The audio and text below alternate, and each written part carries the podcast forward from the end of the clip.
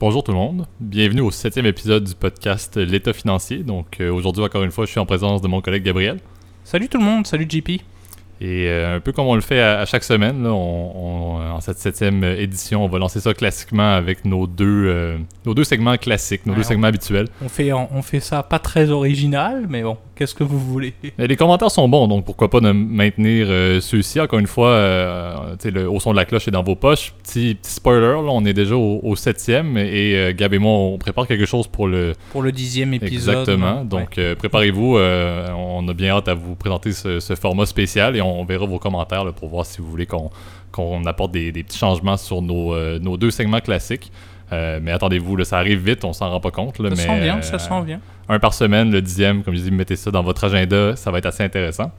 Euh, donc pour introduire ça aujourd'hui, et on le dit un peu à chaque semaine, encore une fois, là, on, on a des, des marchés, on a une finance mondiale qui se porte quand même de manière assez stable là, en ce magnifique mois d'août. C'est donc- vrai, vrai, les rendements sont, sont, euh, sont dans le vert, mais très, c'est pas incroyable. Hein. Sûr On le dit, hein, on se répète, j'ai l'impression de JP, là, mais c'est vrai que des fois la stabilité c'est pas si mal, mais ça fait quand même quand on regarde plus les marchés nord-américains, on est quand même dans le vert en fait pour ce début d'année. Euh, les marchés européens, je sais, sont un peu plus en retard. Il y a encore un peu de difficultés. Je pense que la relance économique était déjà un peu plus complexe. hein. C'est sûr qu'on va, ça va nous faire plaisir de traiter ça dans les, dans les prochains épisodes.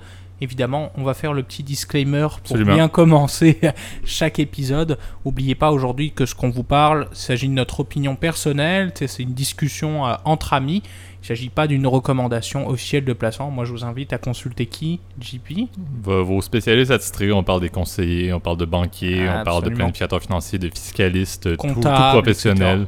Et euh, encore une fois, moi je le dis souvent, là, oui, il y a des professionnels. Parlez-en également à vos amis, à vos proches, demandez des avis externes, lisez là-dessus par vous-même. C'est ça. Euh, Obtenez toujours une deuxième opinion. Je pense que c'est toujours euh, préférable, euh, etc. On introduit donc du coup va- le premier segment d'aujourd'hui, donc au son de la cloche. C'est parti.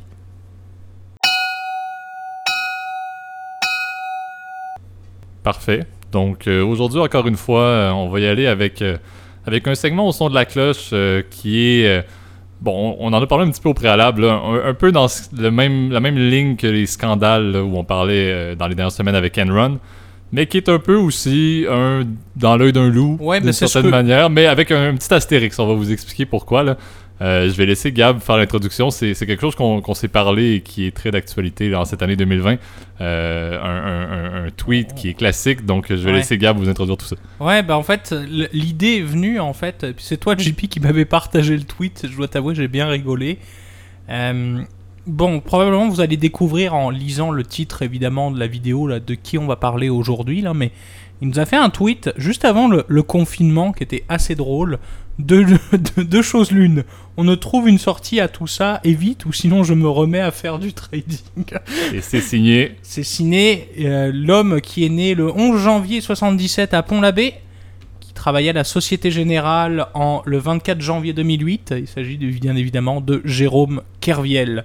Exact. Donc le but aujourd'hui va être un peu de revenir sur, euh, sur euh, ce, ce fait saillant majeur là, dans, dans l'histoire de la Société Générale et qui euh, fait un petit peu un pont avec ce qu'on parlait. On a parlé de la crise de 2008. là, C'était aussi imbriqué avec la crise de 2008, si on peut le dire. Euh, et le but, encore une fois, est, euh, est de parler un petit peu du scandale, de parler d'un un sujet qu'on aime beaucoup, qu'on s'est parlé fréquemment depuis la, la sortie de ce tweet là, au tout début de la pandémie. Ouais, J'ai trouvé tr- ça très drôle parce que c'est vrai qu'on préférerait notre ami. En gros, ça veut dire rester chez vous, selon, selon Kerviel. Effectivement. c'était, c'était quand même. Ça, ça donnait vraiment envie de rester chez soi finalement. Euh, Exact. Donc, je vais laisser Gab peut-être introduire un petit peu la, la situation. Qu'est-ce qui a. Qu'est-ce qui est arrivé avec le fameux scandale de la Société Générale, le scandale Kerviel euh, au niveau de qui s'est produit là, dans les années. euh, 2000? l'affaire Kerviel, ça fait partie en fait des pires pertes de trading. hein. Euh, vous avez dû probablement li- lire ça, puis je sais que sur Wikipédia, il y a énormément de listes de- des pires pertes de trading, etc. Nick Leeson, etc. C'est sûr qu'on pourra en faire d'autres épisodes aussi sur ces, ces autres œils du loup, encore une fois, Avec un astérix. avec un astérix. Et euh, Jérôme Kerviel, bon, comment il a commencé? Moi, je vais plus parler en fait peut- peut-être du début. Là. Faut savoir que Kerviel, en fait, euh, on l'a tout de suite no- nommé comme un espèce de trader. Là.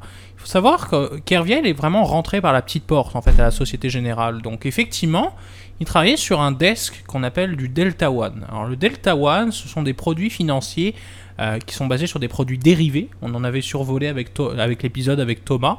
Euh, ce sont des produits financiers complexes qui permettent d'utiliser de la couverture, donc de gérer des risques. Euh, puis euh, Kerviel, à l'origine, il a juste un master en finance. Donc souvent, c'est pas la porte d'entrée la plus facile en fait pour rentrer à, la Société Générale. Mais avant ça, donc du coup, il avait été euh, technicien informatique là-bas. Donc c'est vrai que le gars connaissait très bien en fait toutes les, euh, en fait tout le système informatique en fait de la de la Société Générale. Donc euh, c'était quelqu'un qui connaissait très bien ce qu'il faisait. Euh, puis euh, bon, comment ça a commencé C'est que probablement en fait l'affaire Kerviel, elle a été révélée en fait. Si je me souviens bien, bah, on avait repris les dates là pour être très précis. Le 24 janvier 2008, il y a le président de la Société Générale qui convoque la presse, les actionnaires. Il y a une perte de 4,82 milliards qui a été repérée dans les livres. Euh, puis elle est due à un seul homme. Il y a un seul homme qui tombe dans les rapports. Il s'appelle Jérôme Kerviel. Effectivement. Et euh, ce qu'on a pu découvrir un petit peu avec Kerviel, c'est quoi? C'est le fait que euh, dans justement le desk que Gabriel parlait, là, euh, les transactions qu'il devait faire, c'était des transactions qui allaient être fréquentes, mais qui allaient entraîner des, gains plutôt minimes sur chaque transaction, mais à terme faisaient bien entendu des sous pour la Société Générale, mais qui n'étaient pas supposés faire des, grands gains majeurs de capital. Par contre, euh, Kerviel avait pris certaines positions, un peu à l'insu, un peu en secret de, de, tous ces, ces gestionnaires, du moins, jusqu'à preuve du contraire, euh, qui avaient entraîné euh, des gains assez imposants. En fait, Kerviel avait un, un gain là, dans tout ça de plus d'un milliard. Donc, il avait fait des, des transactions qui étaient absolument incroyables pour un, un trader de son desk. C'était pas attendu, c'était un peu surprenant, mais il s'en sortait bien. Exact. Plutôt bien. Il était surnommé la cash machine, hein, d'ailleurs, pour la, pour la petite anecdote, dans- à son étage. là. Donc le gars était vraiment vu comme une, comme une légende. euh, C'est comme si. euh, euh, je sais pas, c'est comme s'il y a un gars qui jouait en Détroit qui se retrouvait à marquer autant de buts que Neymar. Là. Tu sais, Ce serait un peu la, comparaison qu'on pourrait faire. Exactement. Donc, un, peu de nulle part. Et, euh, ce qui était un petit peu malheureux, c'est que son exposition euh, réelle au niveau des marchés, c'était des contrats à terme. On en a parlé un petit peu, les fameux contrats futurs. Et Kerviel avait pour à peu près 50 milliards d'euros d'exposition dans les marchés, alors que la Société Générale n'avait que, en termes de fonds propres, avait 1,7 fois, c'était 1,7 fois la capacité euh, de la Société Générale en termes d'exposition qui était active. C'est des contrats actifs, des positions maintenues. Et c'est ce qui euh, entraînait un petit peu un problème, c'est qu'en soulevant ce problème-là, c'était tellement risqué, c'était une exposition qui mettait tellement à risque la Société Générale au sens large que malheureusement, la décision, lorsque c'est sorti au, grand jour, était de liquider rapidement ces fameux contrats à à terme-là, aller rebalancer le portefeuille pour tout vendre ça. Ça peut prendre plusieurs jours hein, pour vous donner effectivement un aperçu. Bon, tu sais, les contrats à terme, on en a parlé un peu en survolant la dernière fois, mais en fait, ce sont des produits dérivés. Leur valeur, en fait, à ces produits-là dépendent d'un panier d'actifs. Ce panier, on appelle ça un actif sous-jacent en français. Euh, ça, il faut savoir en fait que les contrats à terme, en fait, vous n'investissez pas directement 50 milliards. Donc ça, j'ai entendu ça beaucoup dans la presse, la presse économique qui disait qu'il jouait avec 50 milliards. Non, Kerviel, il jouait avec un, montant d'argent beaucoup plus faible. Euh, souvent, pour se protéger, en fait, sur des contrats à terme, euh, les, comment dire, les plateformes boursières, elles vous demandent est-ce que vous apportez un, montant en argent qui, comment dire, euh, permet de sécuriser, entre guillemets, le fait que vous allez bien à- en- en- encaisser, en fait, les pertes à, tous les jours. Euh, ce montant-là, on appelle ça une marge de maintenance. Puis ça, les, les, le- Kerviel, il mettait réellement en argent, en fait, cette marge de maintenance. Donc, il faut savoir, en fait, que c'est des produits où il y a un effet de levier important. C'est-à-dire que avec très peu d'argent, vous pouvez en faire beaucoup. Par contre, c'est ça, c'est Kerviel, effectivement, jouait en réalité, c'est comme si vous jouiez à la bourse, en fait, en réalité, avec 50 milliards. 50 milliards qu'ils possédaient pas. C'est sûr que c'est un peu et, euh, la question, c'est ça qui est, qui est pas- passionnant avec l'affaire Kerviel, c'est de savoir est-ce que la direction était au courant? C'est ça, moi je pense, qui est, qui est un peu bizarre parce que tu sais, quand tu commences à jouer avec 50 milliards puis personne n'est au courant, il y a un problème là. Tu vois qu'il y a un problème au niveau de la conformité ou au niveau du régulateur qui a même pas été incapable de, repérer ces transactions là dans le dans le book, donc dans le, livre avec les différentes transactions. Exact. Et ce qui s'est produit, euh, comme, on, le mentionnait, c'est que lorsque ça a été soulevé au grand jour, avant même d'en faire l'annonce au niveau du public, au niveau des régulateurs et que ce soit sorti publiquement euh, par le président de, la Société Générale, ils ont décidé de dire on n'a pas le choix, on peut pas rester exposé de manière aussi drastique et ils ont tout vendu en bloc. Ça, de mémoire, c'était du lundi au mercredi, ça a duré trois jours où ils ont vendu de manière massive l'ensemble des positions. Le problème est que, et Gab l'a mentionné, on parlait de 2008 en 2008, les marchés n'étaient pas alors meilleurs. Et ce qui s'est produit malheureusement, c'est que la vente massive, dans le but d'assurer que la Société Générale n'était pas à risque, a été faite à perte, mais avec des pertes monumentales. Et c'est de là que le, montant complet de la perte que Gab a mentionné au début de 4,82 milliards a découlé. C'est de dire, ben, le président, avant de sortir ça publiquement, a décidé de dire, ben, plutôt que de vendre ça progressivement, de continuer à juste essayer de réduire le plus possible la perte, quitte même à attendre des gains, il s'est dit, on va tout vendre ça, les marchés n'étaient pas favorables et on va l'annoncer au public de manière officielle par la suite. c'est ce qui, euh, si on peut dire, a, mis un, terme à toute l'affaire Kerviel en termes qu'est-ce qui s'est produit. On parlera un petit peu de l'aftermath en, anglais, pardon, là, mais pour euh, qu'est-ce qui s'est produit? Les conséquences. Les conséquences de tout ça euh, et, où on en est maintenant suite à l'affaire Kerviel. Mais c'était vraiment quelque chose qui était, encore une fois, en 2008, très peu fréquent. Kerviel, littéralement, euh, a fait une transaction qui était plus grande en termes d'exposition, pas en termes de dollars, mais comme Gab l'a précisé, en termes d'exposition. Il, y avait une plus grosse transaction présentement que ce qui se passait à Wall Street. Donc, comment est-ce que c'est possible que la Société Générale, hors de nulle part, se ramasse à avoir des expositions avec un trader qui était exposé et qui faisait des gains. Encore une fois, on le rappelle, il était un milliard en, ben over au début. Puis c'est ça, justement, qui était un peu, qui était un peu incroyable. C'est qu'en fait, après ça, bah, Kerviel, lui, dans sa version, dit bah, Moi, j'étais encouragé. Encore une fois, on est, j'étais surnommé la cash machine, ma petite machine Afrique, je sais plus comment il était surnommé, là, il l'a dit dans son bouquin, là. Euh, mais c'est en gros, on lui tapait, selon lui, on le tapait dans le dos, puis on l'incitait avait à, comment dire, à, faire ça. La version, comment dire, la, version de la Société Générale, c'est dire que non, en fait, il n'y avait pas de, euh, Kerviel a, même, selon eux, il a hacké le système informatique de la, de, la, de la Société Générale. Puis comme il était technicien informatique, on se souvient, il connaissait comment ça fonctionnait. Il a su dérouler, il a piraté apparemment avec une clé USB, selon eux. Enfin, tu vois un peu le, délire. Mais euh, c'est ça qui est, assez hallucinant. Dans la version de Kerviel, moi, que je peux défendre d'un certain point de vue, c'est quand même quand quand une position est dans le négatif, en fait, les contrats à terme sont conçus pour être sécuritaires, pour entre guillemets arrêter. C'est un peu l'équivalent d'un stop loss quand vous faites des achats sur des actions. La marge de, la marge de maintenance, quand elle descend sur un certain montant, il y a ce qu'on appelle un appel de marge ou margin call en anglais. D'ailleurs, c'est un excellent film d'ailleurs que je peux vous recommander qui est sur Netflix si je me souviens bien. C'est un autre sujet, mais bon. Euh, puis euh, margin call, quand tu as un margin call, bah, la, chambre de compensation, donc est un peu l'intermédiaire, comme la place boursière mais en version contrat à terme, elle mhm. t'envoie un rapport qui dit il faut que tu déposes plus d'argent pour revenir à une certaine marge réglementaire pour comment dire que tu puisses si jamais tu as des pertes demain bah, pouvoir les repayer et ce qui s'est passé c'est que deux fois la Société Générale a accepté des appels de marge ce qui est un peu, et apparemment à l'époque, c'était autorisé par le vice-président de la Société Générale. Donc c'est un peu bizarre. Donc soit les personnes étaient incompétentes à la supervision, soit, comment dire, ça pose la question que oui, ils, encourageaient Kerviel, puis euh, il y, a, en tout cas, il y a énormément de questions que, que ça, peut, ça peut poser aussi, ce, scandale-là. Exactement. Et puis, c'est un peu la base de tout. C'est les, les, marchés, euh, on le mentionne souvent, c'est la relation risque-rendement le rendement de Kerviel allait très bien, mais c'était bien faire des rendements à la hauteur de 1 milliard d'euros était assez c'était assez évident que c'était avec une prise de risque quand même assez conséquente aussi. Donc c'est là où c'est ce qui est un petit peu mitigé dans le domaine de la finance de marché, c'est le côté de dire euh, jusqu'où on peut aller, jusqu'où également est-ce que euh, toute banque qui a des départements de conformité très stables peut contrôler, peut valider les transactions, surtout, surtout, surtout lorsque, euh, lorsque c'était, si on peut dire, même assez bien connu à, terme que Kerviel transigeait un petit peu dans le secret. C'était pas quelque chose qui était connu directement de ses supérieurs, de ses collègues, de qui que ce soit. Donc, avoir la largeur d'une banque comme la Société Générale, un œil sur l'ensemble des transactions unitaires euh, d'un trader, ça peut être très complexe tout de même. Et encore une fois, les expositions, surtout dans des contrats à terme, comme Gab le dit, c'était pas 50 milliards de dollars réels qui étaient sortis. La, Société Générale l'avait même pas en capitaux propres. Donc ça vous donne une petite idée que c'était dur à, ça pouvait être très difficile à, démystifier. Encore une fois, c'était non seulement dur à démystifier, mais aussi c'était très rentable présentement. Ça se passait Ben bien. oui. là. Puis, puis exact, puis il dépassait à chaque fois. Apparemment, c'était pas le seul à dépasser les limites autorisées. là.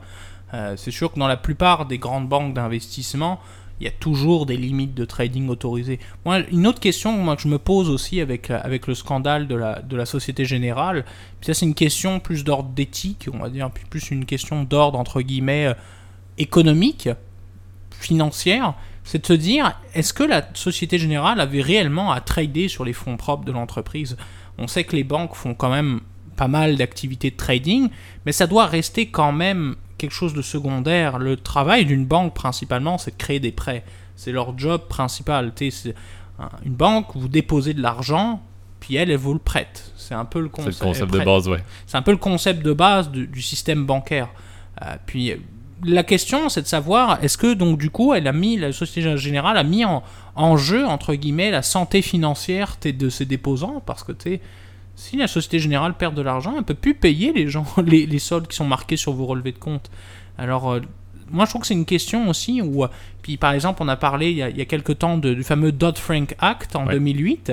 Bah, c'est des questions aux États-Unis qui ont été beaucoup plus répondues par le régulateur. On a dit non, vous ne pouvez pas, en tant que banque de dépôt ou en tant que de banque de financement, vous permettre de trader plus de 50% des fonds propres Ouais. n'importe comment. C'est toujours important de savoir que l'activité principale d'une banque, c'est le, c'est le prêt et non le trading. Ça reste quelque chose de secondaire, etc. etc. Donc ça, je pense, c'est aussi une autre question, encore une fois, qui est plus d'ordre d'éthique, en fait, au Mhm. niveau des, des marchés financiers, puis où l'affaire Kerviel a quand même joué, entre guillemets, un intermédiaire euh, euh, médiatique intéressant, quand même. Exactement. C'est un sujet qu'on va certainement reparler parce que Gab et moi, on, on apprécie beaucoup le domaine de la conformité euh, au niveau de la finance de marché. Donc, c'est sûr qu'on va en reparler, mais c'est vrai que, il y avait comme deux aspects, comme on a parlé euh, dans les dernières minutes. Là. Un qui était sur la supervision des transactions de trading par tout trader d'une entité euh, financière, et l'autre partie qui est un petit peu la relation entre les parties prenantes, c'est-à-dire les actionnaires, et les, si on peut dire, les, les, les, clients de l'entité financière. puis c'est les déposants, parce que tu sais, c'est la. Non seulement une banque, elle appartient à ses actionnaires, comme n'importe quelle entreprise privée ou par action, euh, euh, comme l'est la Société Générale, la BNP Paribas, enfin n'importe quelle banque, les banques qui sont euh, ici au Canada, elles sont, c'est des sociétés par action. Mais est-ce que le devoir d'une banque aussi, c'est de protéger aussi ses déposants? C'est des questions d'ordre d'éthique aussi, encore une fois, qui sont extrêmement intéressantes. Puis Kerviel, alors bon, depuis, c'est sûr que maintenant il s'est converti un peu. Là. Bon, il est un peu. euh, Ouais. là, il a fait un voyage, je crois, en Terre Sainte. Enfin bref, il, il a, il a un peu perdu les, les pédales. On l'a vu chez Mélenchon.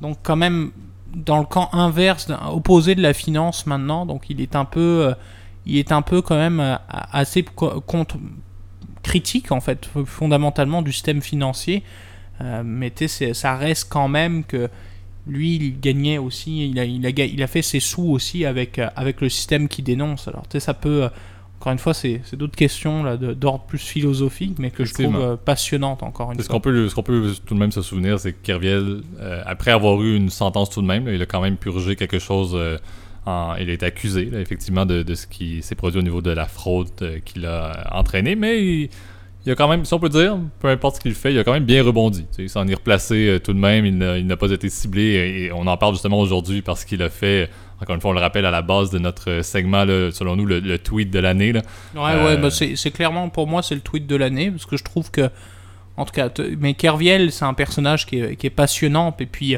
euh, par exemple la- la- la- la- le système judiciaire, je pense en 2009 quand il a été condamné la première fois, il devait payer le montant de sa perte.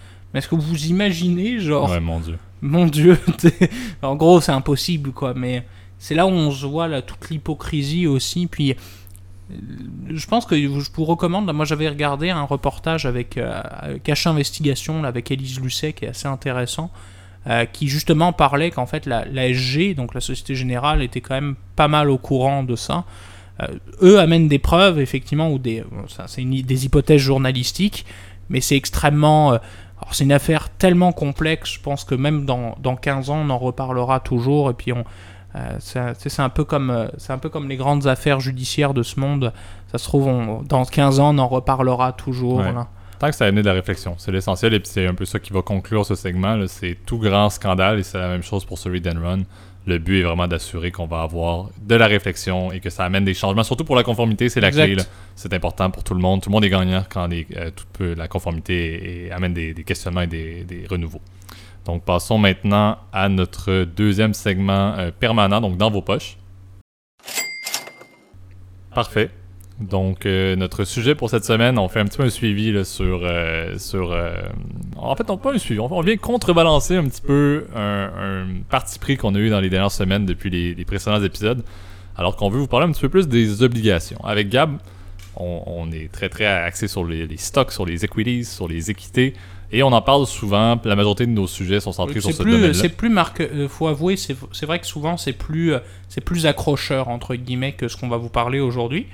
Exact. Mais c'est un peu ça aujourd'hui, c'est de dire on veut balancer. On veut parler un petit peu des créances et puis je vais laisser euh, Gab vous introduire un, un petit peu grosso modo qu'est-ce qu'il y en est dans, dans ce marché obligataire là, qui Gab va le mentionner certainement. Là. Bah oui, n'est vous a- pas, n'est pas à prendre à la légère, c'est pas petit ça. Oui, c'est quasiment 10 fois plus gros en fait, 10 100 fois plus gros en fait que les actions.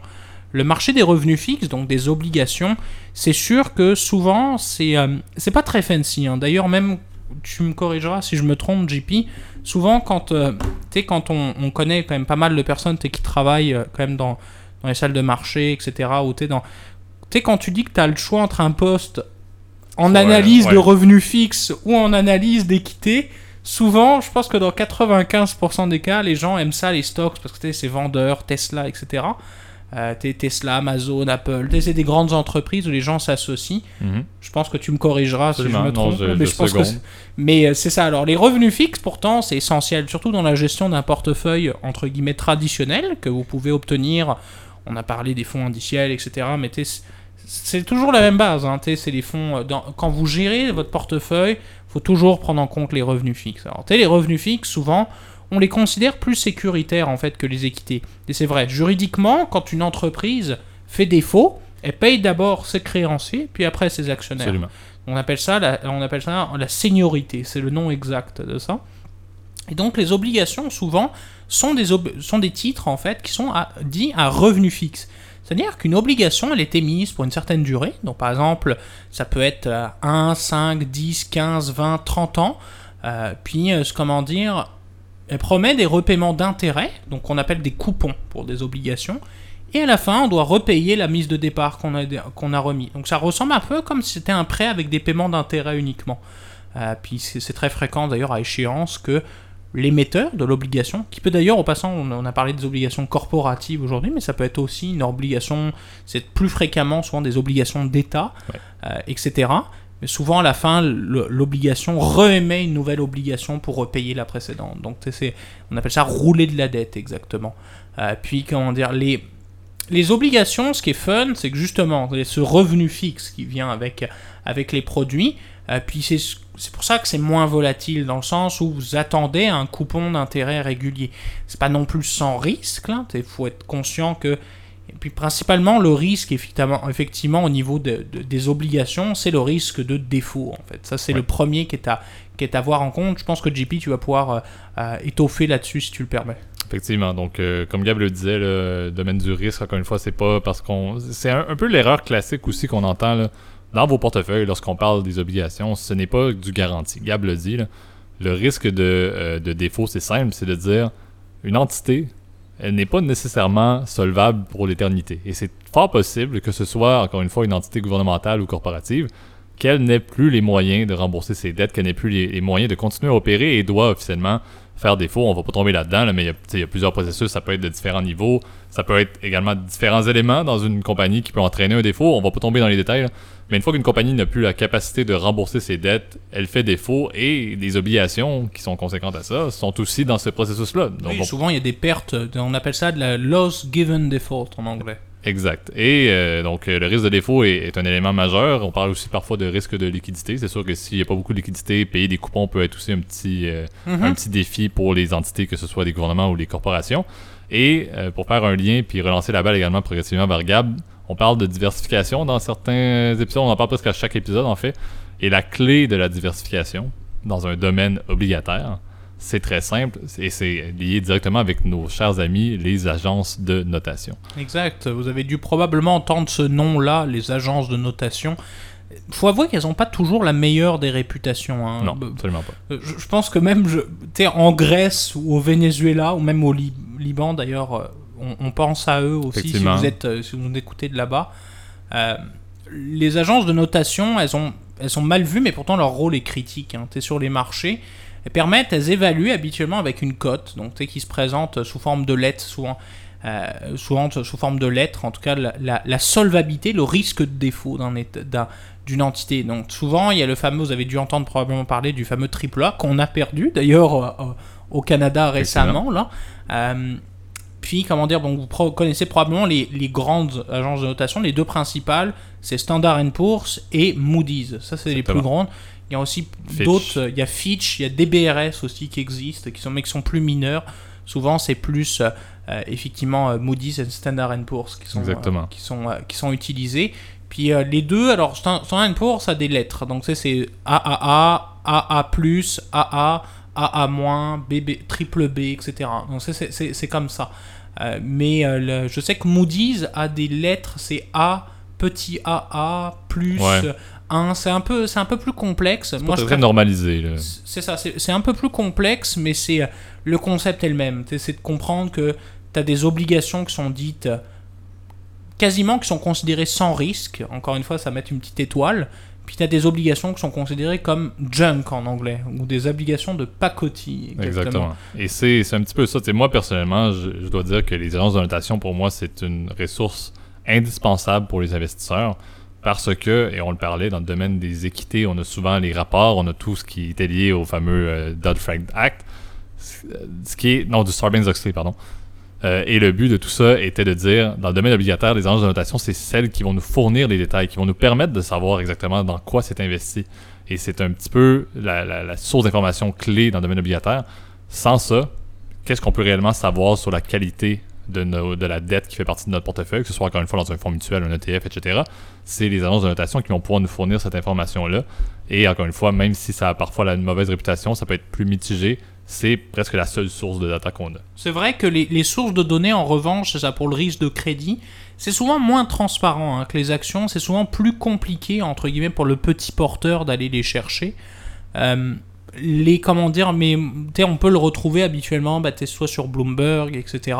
Euh, vous le savez, hab- habituellement, en tout cas, les, les grandes firmes d'investissement, elles ont accès à des, à quand même à des systèmes informatiques extrêmement complexes. comme on a parlé de Bloomberg, mais Ouais. tu t'as as aussi Reuters. aussi qui est très utilisé, exact.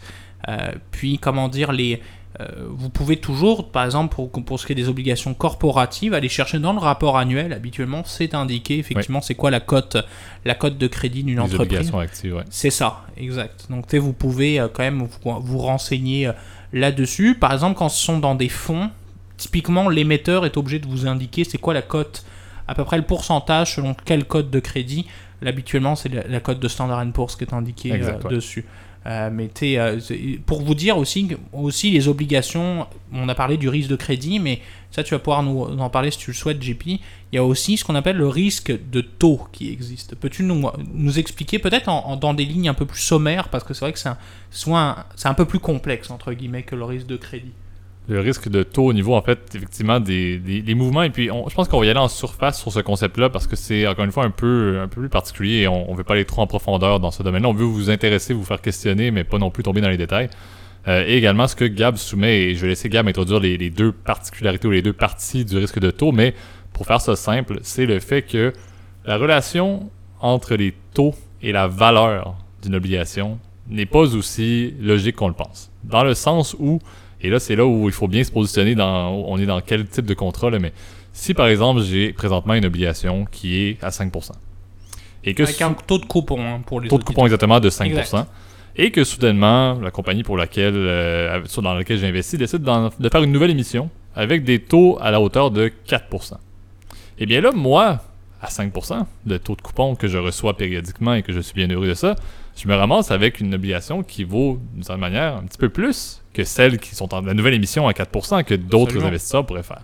Et donc, le fait que le taux a été réduit sur la nouvelle émission fait en sorte que la valeur de l'obligation en conséquence, la mienne par exemple que je détiens, est en hausse. Et donc c'est un petit peu un, effet opposé que Gab va pouvoir introduire avec les deux éléments clés qu'on peut, si on peut dire, répartir de ce risque de taux-là qui vient faire cette relation-là clé dans le domaine obligataire. Exact. Puis ça, le concept que tu as, as, évoqué, JP, c'est vraiment la base aussi quand on investit dans des obligations. C'est inversement la relation entre le prix d'une obligation, c'est inversement proportionnel au, euh, changement de taux d'intérêt. On appelle ça un, un, yield shift exactement en anglais, ou euh, un, un, bon de, de taux d'intérêt.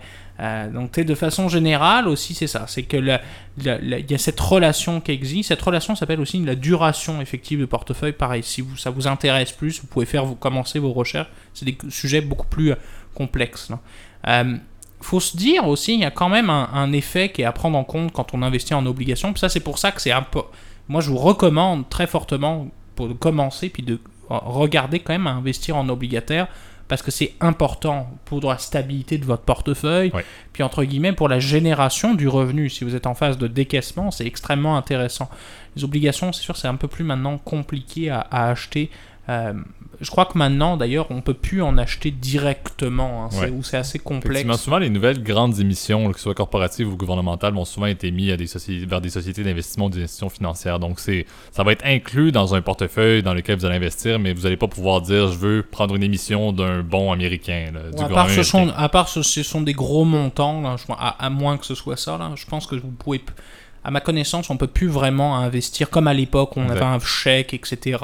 Puis on recevait un espèce de certificat. Ça D'ailleurs, il y a probablement vos grands-parents, vos arrière-grands-parents ont dû probablement, ça je parle plus à mes, à mes camarades français, euh, ce qu'on appelle les bons, les, bons les, les bons du trésor russe. Ça, c'était très populaire à l'époque de mes, de, de mes arrière-grands-parents, qui ont plein de gens ont perdu tout leur argent en passant là-dedans, là, mais c'est, c'est, euh, c'est pour financer le fameux transsibérien, il y avait des, L'État russe avait émis des obligations, etc. Ça, évidemment, ils n'ont jamais payé quand c'est devenu communiste. Évidemment, ils ont, ils ont jamais payé. Mais comment dire, de façon générale, c'est ça qui est cool avec les obligations, c'est que c'est c'est beaucoup plus stable, comme on vient de le dire. Il y a quand même un effet, effectivement, qu'on a parlé, donc l'effet valeur. Ça, c'est un des premiers, le premier effet qui est à prendre en compte quand les taux évoluent. Il y a quand même un truc qui s'appelle l'effet revenu. Alors l'effet revenu, c'est un peu le, c'est quand même l'autre penchant de la médaille par rapport à l'évolution des taux d'intérêt. On l'a dit, quand les taux baissent, la valeur des obligations existantes, elle, comment dire, elle augmente. Par contre, imaginons que vous avez de l'argent que vous souhaitez réinvestir, ben quand les taux baissent, tout bad, l'argent que vous allez mettre dans votre, votre nouvelle obligation, au lieu de générer, je vais reprendre ton exemple JP, elle va pas être générée à 5%, elle va être générée malheureusement à 4% d'intérêt. Donc malheureusement, en fait, ben là, vous venez, vous venez toucher au problème, en fait, par rapport à, ces, deux médailles-là. L'effet valeur et l'effet revenu. Donc l'effet de réinvestissement, puis l'effet, comment dire, proprement sur la valeur marchande de votre produit. Donc c'est pour ça que c'est important, dans ce genre de cas, quand on possède un portefeuille en obligation, bah, de se renseigner, puis de poser des questions aussi, encore une fois, à son conseiller, parce que souvent, on vous dit c'est sécuritaire, vous pouvez y aller. C'est plus complexe que ça. Non? Exactement. C'est un monde, euh, encore une fois, qui est plus complexe et beaucoup plus large que les, que les actions, comme Gab le dit. Euh, et c'est un, un, élément, comme Gab l'a également précisé, qui est essentiel. Donc, n'oubliez pas de vous questionner là-dessus, n'oubliez pas de lire là-dessus. Et c'est certain que ça ne va pas être la seule fois qu'on va parler de ceci, parce que je crois qu'on aurait pu faire littéralement cinq épisodes dans la section ah dans vos poches à parler des obligations parce que c'est quelque chose qui, c'est chacun des éléments qu'on a voulu volontairement parler en, de manière très large aujourd'hui peuvent être mis en détail et littéralement on peut avoir beaucoup de plaisir là-dedans. Mais encore une fois, c'est pas le but aujourd'hui de faire ça, c'était de vous amener à vous questionner sur ce bloc important de votre capital, mais qu'on oublie trop souvent c'est sûr, qu'on comprend pas. Exact. Puis souvent, c'est ça le problème. Moi, ce qui m'énerve un peu avec les obligations, c'est que c'est souvent sous-estimé. Pourtant, c'est des produits extrêmement intéressants, si bien maîtrisés. C'est sûr que tu encore une fois la notion de risque est là, le fait que ce soit plus sécuritaire. Après, c'est toute chose pour exemple, par exemple, si par exemple j'avais le choix entre prendre des obligations, bah, genre par exemple du Venezuela, puis euh, prendre des actions qui génèrent un dividende régulier, par exemple une banque canadienne, par exemple, soyons, euh, soyons fous, bah, en termes de risque, vos actions canadiennes de dividendes élevés, donc par exemple comme les banques, elles seront plus sécuritaires que votre obligation. Encore une fois, toute chose étant égale par ailleurs. C'est pour ça que c'est important, quand on a des obligations, de se questionner. C'est un domaine extrêmement passionnant en fait. Si on s'y intéresse plus en profondeur, c'est moins, ça, encore une fois, c'est moins appealing entre guillemets quand on commence à s'y toucher dessus, mais pourtant c'est extrêmement complexe. Je vous parle d'expérience là, je, je, travaille un examen euh, présentement dont on taira le nom.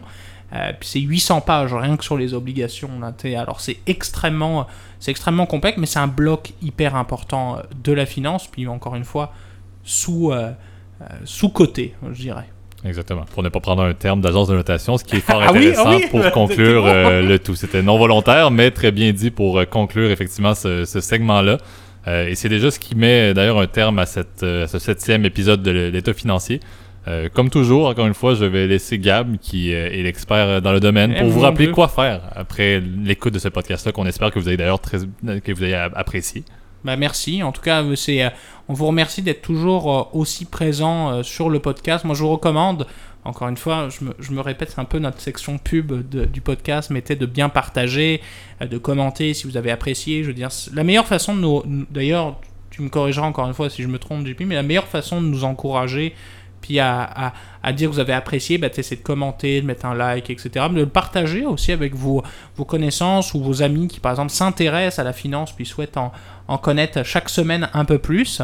Euh, puis donc YouTube, etc. On est, plateforme, on, est, on est vraiment disponible maintenant sur toutes les plateformes Apple Podcast, euh, Spotify, Overcast, Google Podcast, etc. Exact. Et même si je peux, si je peux me permettre, je dirais même on, a parti le podcast dans le but de dire on veut vous intégrer dans les discussions de finances, on veut que vous fassiez partie de ce qu'on a couramment avec, avec Gab, avec Thomas que vous avez entendu et avec plusieurs euh, prochains collaborateurs également qu'on va avoir. Exact, ça, ça va faire partie des surprises des prochaines semaines, on vous en dit pas plus. Exact, donc joignez-vous à nous dans le sens où même si vous écoutez sur une plateforme qui n'a pas de, plage de commentaires, n'hésitez pas à aller faire un tour sur Facebook, allez mettre, euh, pas sur Facebook, sur YouTube pour nous mettre des commentaires, ça va nous faire plaisir de répondre à vos questions, de faire des segments Q&A en bon anglais.